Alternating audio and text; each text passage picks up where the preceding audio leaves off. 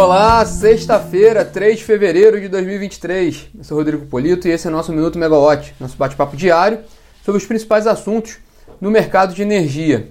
O destaque de hoje, desta sexta-feira, é a indicação dos primeiros nomes para compor a diretoria da Petrobras, indicação feita pelo, pelo novo presidente Jean Paul Prats, cumprindo até a promessa que ele havia feito no início dessa semana, de que ele ia apresentar os primeiros nomes ao Conselho nessa semana ainda, e até a Petrobras passando o Ministério de Minas e Energia, né, já com, com, com menos tempo de casa, Jean Paul Prats já está conseguindo indicar seus nomes, enquanto o Ministério ainda não define os nomes para as secretarias. Né?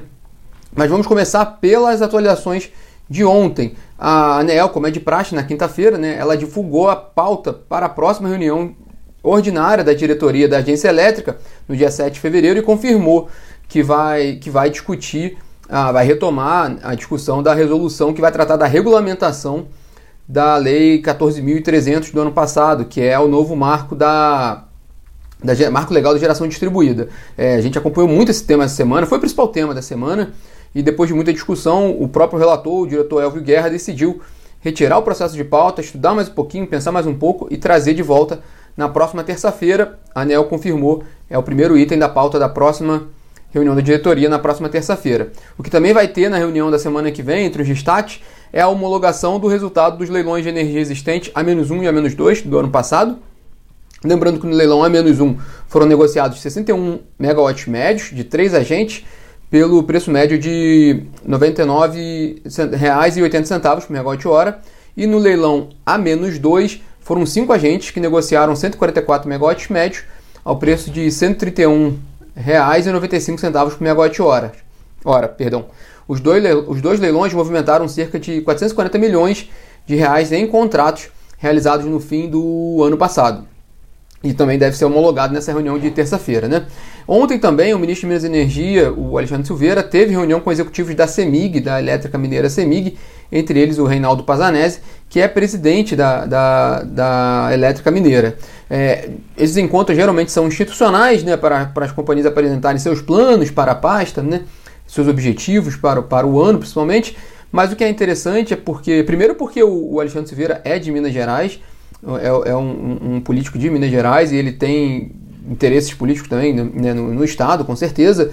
É, e segundo, porque o governo mineiro, né, de, o governador mineiro Romeu Zema, é um, é um dos principais nomes ali hoje de oposição ao presidente Lula e um dos principais nomes já hoje, está muito cedo ainda, né? A gente está em 2023, mas se fala que Zema seria um dos principais presidenciáveis pelo lado da oposição. O fato é que Zema defende muito, ele pretende fazer a privatização da CEMIG, que a gente tem falado que a tendência é que as privatizações nesse ciclo, agora nesses próximos quatro anos, as que ocorrerem devem ser em âmbito, em âmbito estadual, e o, o Zema quer fazer essa privatização da CEMIG. O governo federal não é muito simpático à privatização, então é um tema também interessante ver como é que vai ser esse, esse jogo de forças em Minas Gerais, né, tanto pelo governo federal, pelo, pelo ministro de Minas e Energia, Alexandre Silveira, ser de Minas Gerais, pelo, pelo fato de CEMIG ser uma das principais estatais ainda, né, a, a principais companhias de energia ainda de controle estatal. Então, ver como é que vai ficar essa, essa definição ao longo dos próximos anos. Né? É ruim, mais uma vez, é que a gente está tendo acesso às agendas do Ministério de Minas e Energia com um dia de atraso, a gente não está tendo acesso. O, o Ministério não tem atualizado sua agenda com frequência, então a gente também não consegue acompanhar mais de perto os passos do ministro. Né? A gente espera que isso seja, ocorrido, é, seja corrigido rapidamente, assim como a gente espera que seja definido também os nomes do segundo escalão do Ministério de Minas e Energia, né? Há muitos nomes sendo ventilados, mas de fato assim, a gente precisava de uma indicação mais clara aí do que que do que que o ministério está propondo, né? Até para começar uma agenda de trabalho mais efetiva junto com as empresas, né? É, seria mais adequado já ter os nomes definidos para, para as principais secretarias para agilizar esse processo dentro do, do, do Ministério de Minas e Energia, né?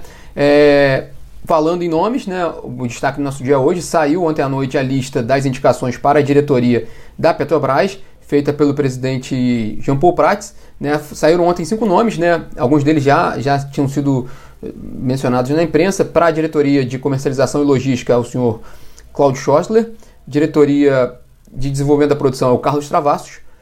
É, diretoria de IP, exploração e produção, uma das mais importantes, é o Joelson Falcão diretoria de refino e gás natural, William França, e diretoria de transformação digital e inovação, o Carlos Augusto Barreto. De uma forma geral, todos eles são funcionários de carreira da Petrobras com larga experiência dentro da companhia e também com, com qualificações externas, né? com especializações. São nomes que, pelo currículo apresentado, são nomes que compõem um bom, um, um bom currículo para, para, para as diretorias.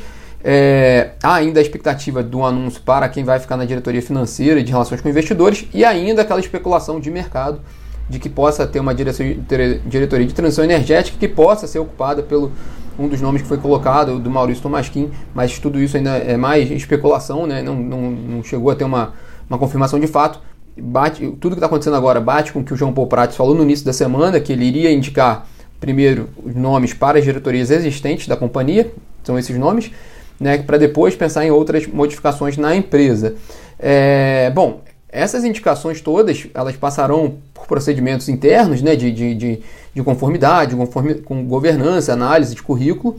Depois eles vão, são encaminhados ao Conselho de Administração da Petrobras, passam pelo Comitê de Pessoas e, tendo sido aprovados, são colocados para deliberação no Conselho de Administração. É um fato interessante, interessante não, mas é importante mencionar, não tem nenhum nome de mulher até agora indicado para a diretoria de Petrobras, do, o presidente não é, e dos nomes que saíram agora não, não há nomes de mulheres, e também não, até agora nas especulações, a gente não, não vê muito nome de, de mulheres, por enquanto a diretoria da Petrobras não tendo participação feminina, né? Ontem a Petrobras caiu mais de 4%, foi um dia que, que as ações foram muito penalizadas. É, o, o, petróleo também recuou um pouquinho ontem, 0,5%. O Brent hoje na última vez que a gente olhou, estava caindo um pouco menos de 0,2%, ali na faixa de 82 dólares o barril do Brent.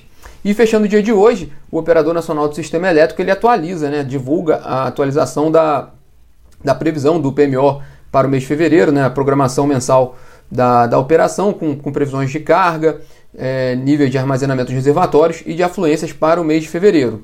É, esses são os destaques dessa sexta-feira. A gente vai ter certamente uma repercussão no mercado com relação aos nomes indicados para a Petrobras. Vamos ver como o mercado vai se posicionar, tanto os agentes do setor quanto o mercado financeiro, já que a Petrobras tem uma, uma, uma das principais companhias negociadas em bolsa.